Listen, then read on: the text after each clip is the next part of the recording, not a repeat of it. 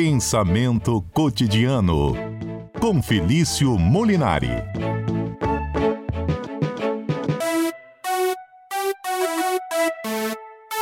Boa tarde, professor Felício Molinari. Boa tarde, Adalberto. Boa tarde, ouvinte da CBN. Hoje é dia do pássaro, tava aí ouvindo um pássaro, tô lembrando aqui da minha casa, que tem... Eu já sei que pássaro é esse aí, viu, Mário? Eu sei, mas eu vou deixar quieto aqui. Então... Só vou dizer que tem desse pássaro aqui na minha rocinha. Você tem... tá se achando, hein, professor? Sabe mesmo? É, sério. Vou dizer assim, que aqui tem vários pássaros, aqui tem sabiá, aqui tem coleiro, aqui tem canarinho da terra, aqui também tem o cardeal, enfim, temos vários passarinhos aqui, todos soltos, obviamente.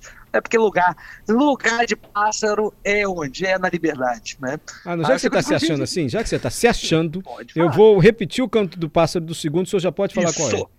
Aí depois eu, eu ouço os ouvintes. Isso é errado. Ó, vamos repetir para o senhor, hein? Você está muito, muito convicto, hein, professor Felício?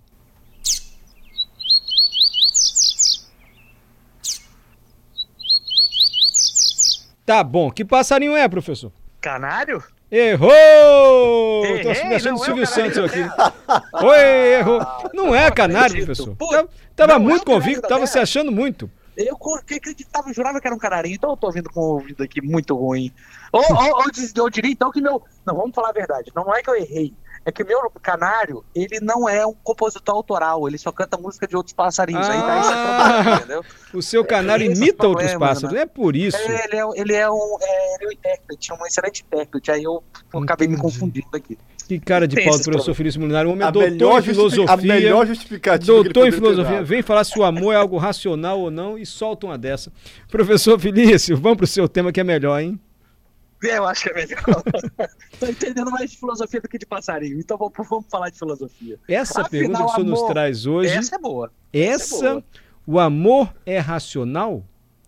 Nossa, primeiro, Sim. por que, que alguém pensou nisso, professor? Pois é, tem muita gente que me pergunta. E dentro dessa pergunta a gente pode fazer várias, né? Hum. Será que o amor é racional? Acho que todo mundo vai responder logo de pronto que não. E de fato não é. Mas aí tem uma, outras coisas que aí dentro disso que é. Então, que o amor é irracional, como é que a gente lida com essa relação? O amor é o oposto da razão. Como que a gente tem essa situação? Olha, vamos começar do começo. É claro que o amor ele não é racional. Até porque, se fosse racional, a gente pensaria e falaria: olha, não, vou, vou vou escolher aqui namorar com uma pessoa assim, assim, assim, assado, assim, assim, assim, assado, e com esse, esse, esse perfil. Na prática não é isso, na prática tem várias pessoas, para não falar quase que todo mundo, se apaixona por alguém de um perfil completamente diferente do que imaginou. E é tão engraçado, é tão pouco racional o ato afetivo, o amor romântico que, é que eu estou falando, né? A gente, inclusive, teve um programa aqui que era sobre os tipos de amor na Grécia. Se você, ouvinte da CBN, não ouviu, é só ir lá no Spotify que tá lá esse programa que foi sensacional. Mas voltando, Mário, é tão engraçado que não é só assim, quando a gente pensa, ah, vou pensar numa pessoa trabalhadora, uma pessoa estudada. É tão engraçado que até essas coisas mais mínimas, assim, que as pessoas normalmente falam, ah, não, eu quero uma pessoa que estuda.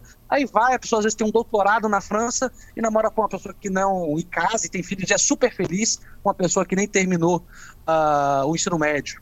Diria um filósofo, ah, bem, bem antigo da modernidade, que era o Pascal, que uh, o amor tem razões que a própria razão desconhece. É até mesmo. música.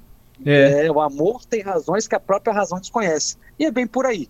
O amor não seguia, as relações afetivas elas não seguiam por uma racionalidade operacional.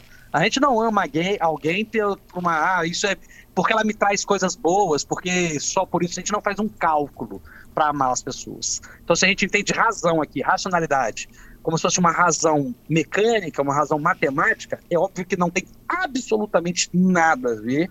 E nem questão estética. Às vezes ele fala, ah, eu gosto de pessoas morenas, de cabelos cacheados, de olhos uh, castanhos escuros, aí vai acaba namorando uma pessoa loura, uh, de, de, de cabelo liso e olhos claros. Enfim, nem a questão estética segue esse padrão. Normalmente os nossos desejos, eles não são de forma alguma guiados para esse nível de intelectualidade e racionalidade operacional. Perfeito. É, mas não tem nada de racional no Ei, sentimento? Do... Nada, nada, nada, será, professor? Porque, assim, se a gente olhar, eu posso estar viajando, mas dizem que o maior uhum. amor que tem é da mãe pelo filho. Né? O amor uhum. materno, o maior amor que tem. Não há, aí absolutamente não há nada de racional mesmo, não. Porque uma mãe, ela, ela faz de um tudo pelo filho, né? Amor de mãe para filho, a gente dificilmente vê algo de racional, assim, de vou planejar como vou amar o meu filho, enfim. A mãe se entrega pelo filho, independentemente da circunstância. Agora, não há nada, nada mesmo de racional, nada pensado no amor? Então, aqui a gente acha uma coisa extremamente interessante. Porque quando a gente fala que não há nada ou que há pouco, uh, é claro que há racionalidade, mas olha como essa racionalidade, ela muitas vezes ela é disfarçada uh, ou é uma racionalidade com R minúsculo. Às vezes a gente se apaixona por uma pessoa, e eu tenho certeza que o ouvinte vai, vai falar, putz, eu faço isso. Às vezes a gente se apaixona por uma pessoa de antemão, a gente está apaixonado por uma pessoa. E aí a gente usa a nossa racionalidade operacional para enxergar só aquilo que ela tem de bom. Não, olha, ela, ela, ela realmente não trabalha, mas olha, ela é super carinhosa, ela, ela não, ela tem esse esse ponto bom, ela sabe cozinhar muito bem, ela faz um carinho, um cafuné muito gostoso. Enfim, a gente direciona nosso olhar analítico e teoricamente aqui na entre aspas racional, só porque é por, por aquilo que a gente quer enxergar. Mas há um outro passo. Quando eu digo que o amor ele não é racional, que ele não é racional, eu não estou falando que o amor é algo ruim, que ele é algo ignorante, que ele é algo débil. Não é isso. E aqui está talvez a grande sacada da filosofia, uh, que é muito falada por um filósofo chamado Adorno, que é o seguinte, super tranquilo aqui. A razão, a racionalidade operacional, essa racionalidade matemática, sabe, de fazer um cálculo, ela é muito importante. Muito importante na hora de fazer as contas de casa, na hora de escolher um carro, na hora de comprar e fazer a dívida de apartamento, mas ela não funciona para todos os âmbitos da vida. Não funciona muitos outros âmbitos da vida, como essa relação de mãe e filho, relação de amizade, elas não funcionam por racionalidade. Às vezes a gente ama tanto um amigo, tanto um amigo, que ele só dá, só dá problema pra gente, só dá dor de cabeça, mas a gente não larga da mão dele, porque a gente é amigo dele. Várias relações humanas, elas não são por si só racionais, elas são afetivas. E a afetividade não é algo por si só ruim fica ruim quando a gente pega essa coisa operacional e tenta calcular tudo na vida. Nem tudo na vida é calculável. E é por isso que a razão ela tem um limite. O limite aqui não é do amor, é da razão. A afetividade, sobretudo o amor em si, sempre pode ser algo bom. A razão ela vem para ajudar, mas não é ela que determina, não é ela que bota ali os carros na frente. Essa questão é interessante, que é onde que fica a razão nessa história. Ela fica exatamente onde ela tem que ficar. Mas esse papo a gente vai falar depois do repórter CBN.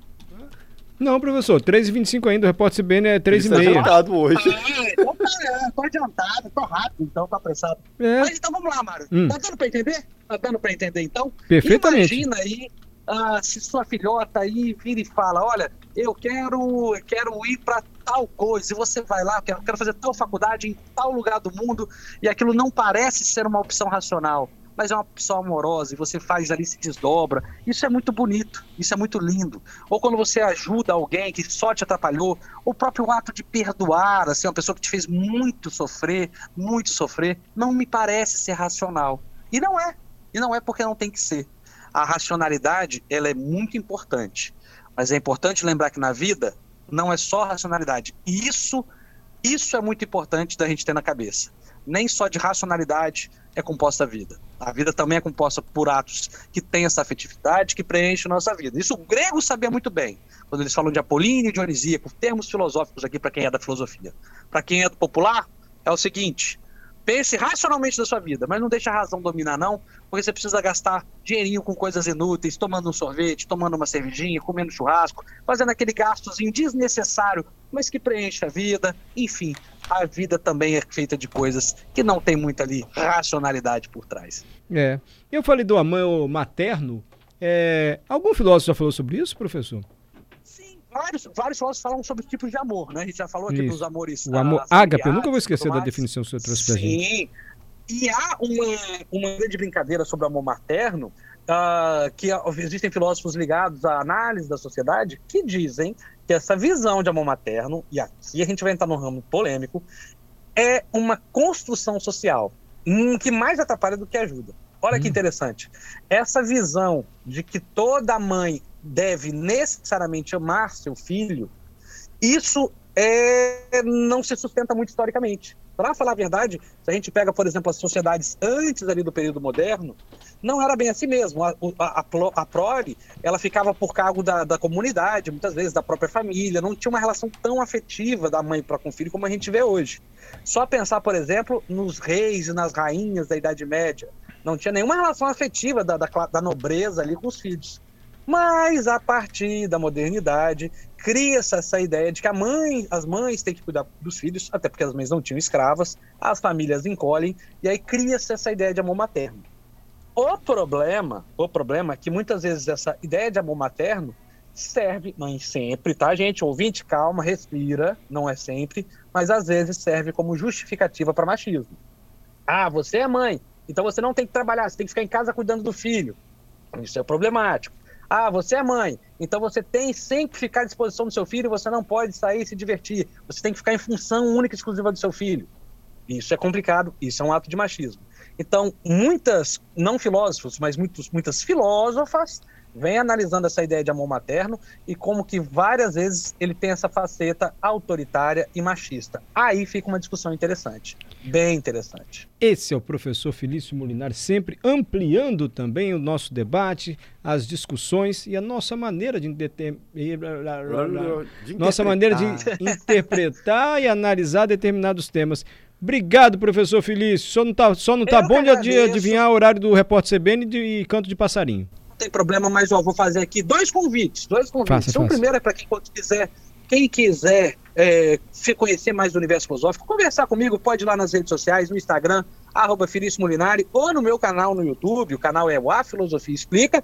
Esse é o primeiro convite. E o segundo convite é o seguinte: eu errei no passarinho, mas eu não erro no convite. Mário e Adalberto, mais uma vez, estão convidados a vir aqui na minha rocinha, comer um bom churrasquinho de pão aqui, para quem é vegetariano também pode comer. Churrasco de pão? Obviamente, os, é, mas tem carnezinha, porque eu estava aqui respeitando os veganos. Não, churrasco de pão não vou não, professor, você não me chama não. É, né? Vamos fazer um churrasco. Vamos fazer um churrasco. E me desculpem os veganos e os vegetarianos tá. que fazer um churrasco aqui com alguns porquinhos e, e, e, enfim. E também ouvir o canto dos pássaros aqui. Livremente a gente brinca de acertar e a gente acerta esse erro aí. Eu vou te apresentar meu passarinho, que é só um intérprete. Tudo bem? Combinado, professor. Vai, Vai ser uma alegria. Nós vamos, não vamos, Adalberto? Vamos. E, ó, professor Felício, o nosso comentarista da manhã, José Eduardo Coelho Dias, estava ouvindo o comentário do professor Felício. Hum. E sabe o que ele trouxe? O quê? Que o passarinho do professor Felício é poliglota.